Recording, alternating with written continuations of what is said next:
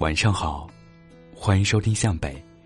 如果你有好的故事和文章想要分享给大家，可以加我的微信“北泰主播”的全拼，等你哦。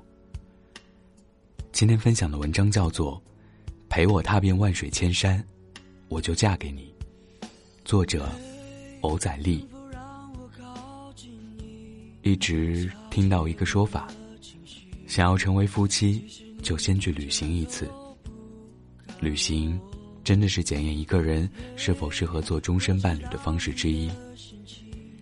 出去旅游可以抛开一切琐事，就两个人，更能体现夫妻或情侣间的默契。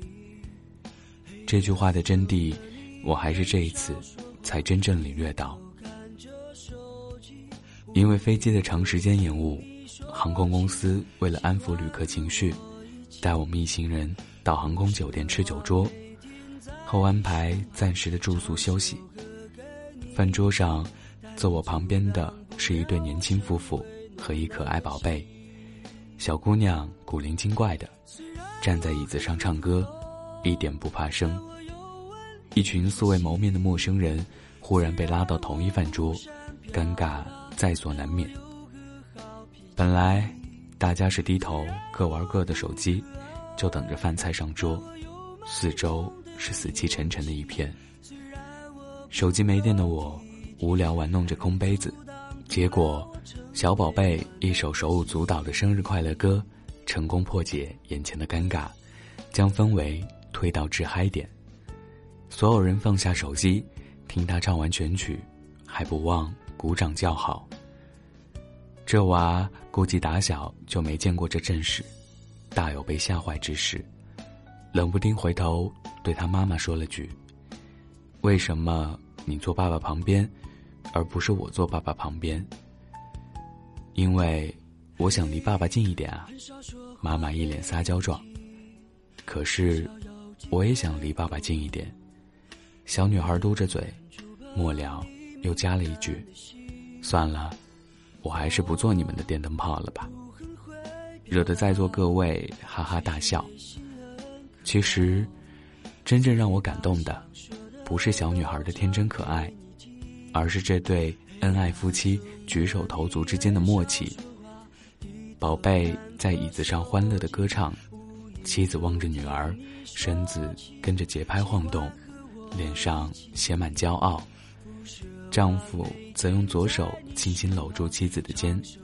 一会儿看看女儿，一会儿看看娇妻，眼里尽是难以言表的宠溺。那一刻，心真的酥化了。我是一个极度恐婚的人，尽管已写了那么多关于婚姻方面的文章，怕遇人不淑，怕人心难测，眼前的美好会被未来的柴米油盐偷了去，更怕未来另一半不支持我的爱好。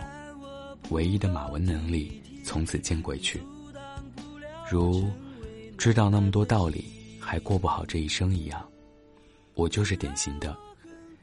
写了那么多爱情故事，也谈不好一场恋爱的现实版。可那一刻，萌生了嫁人想法。只要嫁对了人，婚姻不就是把两人之间的恋爱关系升华一下而已吗？范碧。电梯里，小姑娘紧紧抱住爸爸双腿，调皮的动来动去，兴许是想让他老实点。他低头，来，爸爸抱抱。谁知这孩子傲娇到不行，毫不犹豫的拒绝了。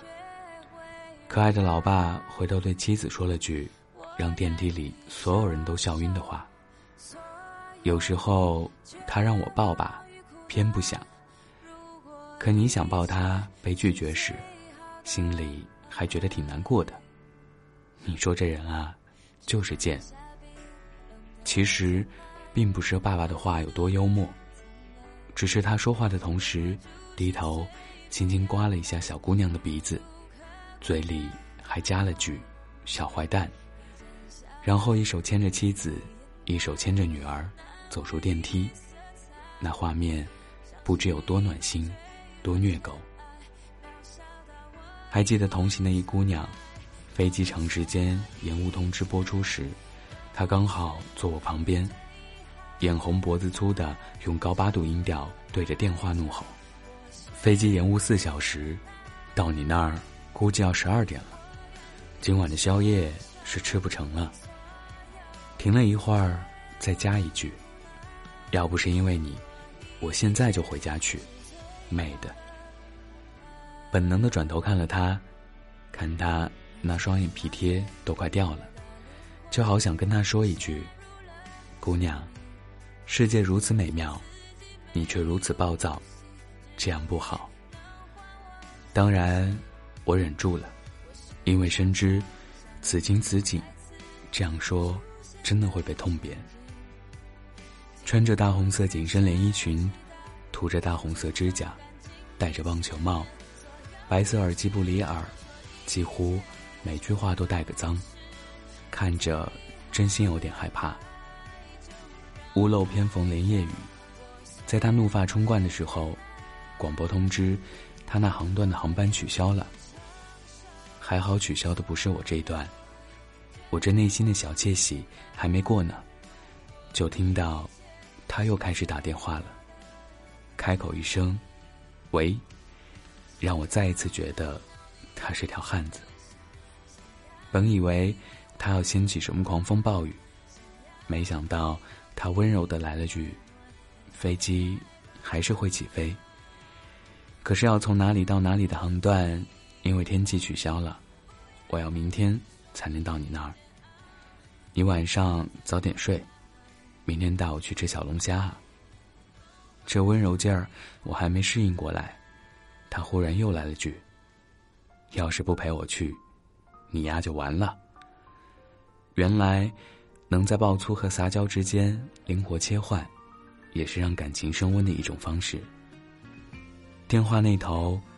那愿意忍受他这挥之即来、呼之即去的暴脾气的男生，对他的宠爱，应该也足以虐死一大波人了吧？感情里，最幸福的事，莫过于一个坏脾气的姑娘遇见一个好脾气的男孩然后一直宠着他了吧？也许我们还有默契。共同对抗着信任危机，感觉爱已经慢慢靠近，但依然隐藏在心底。只能这样默默的离去，收起最后一片缭乱思绪，让爱的气息慢慢占据，留。下一点小小期许，我还能做你的伴侣，唤醒的梦就让它再继续。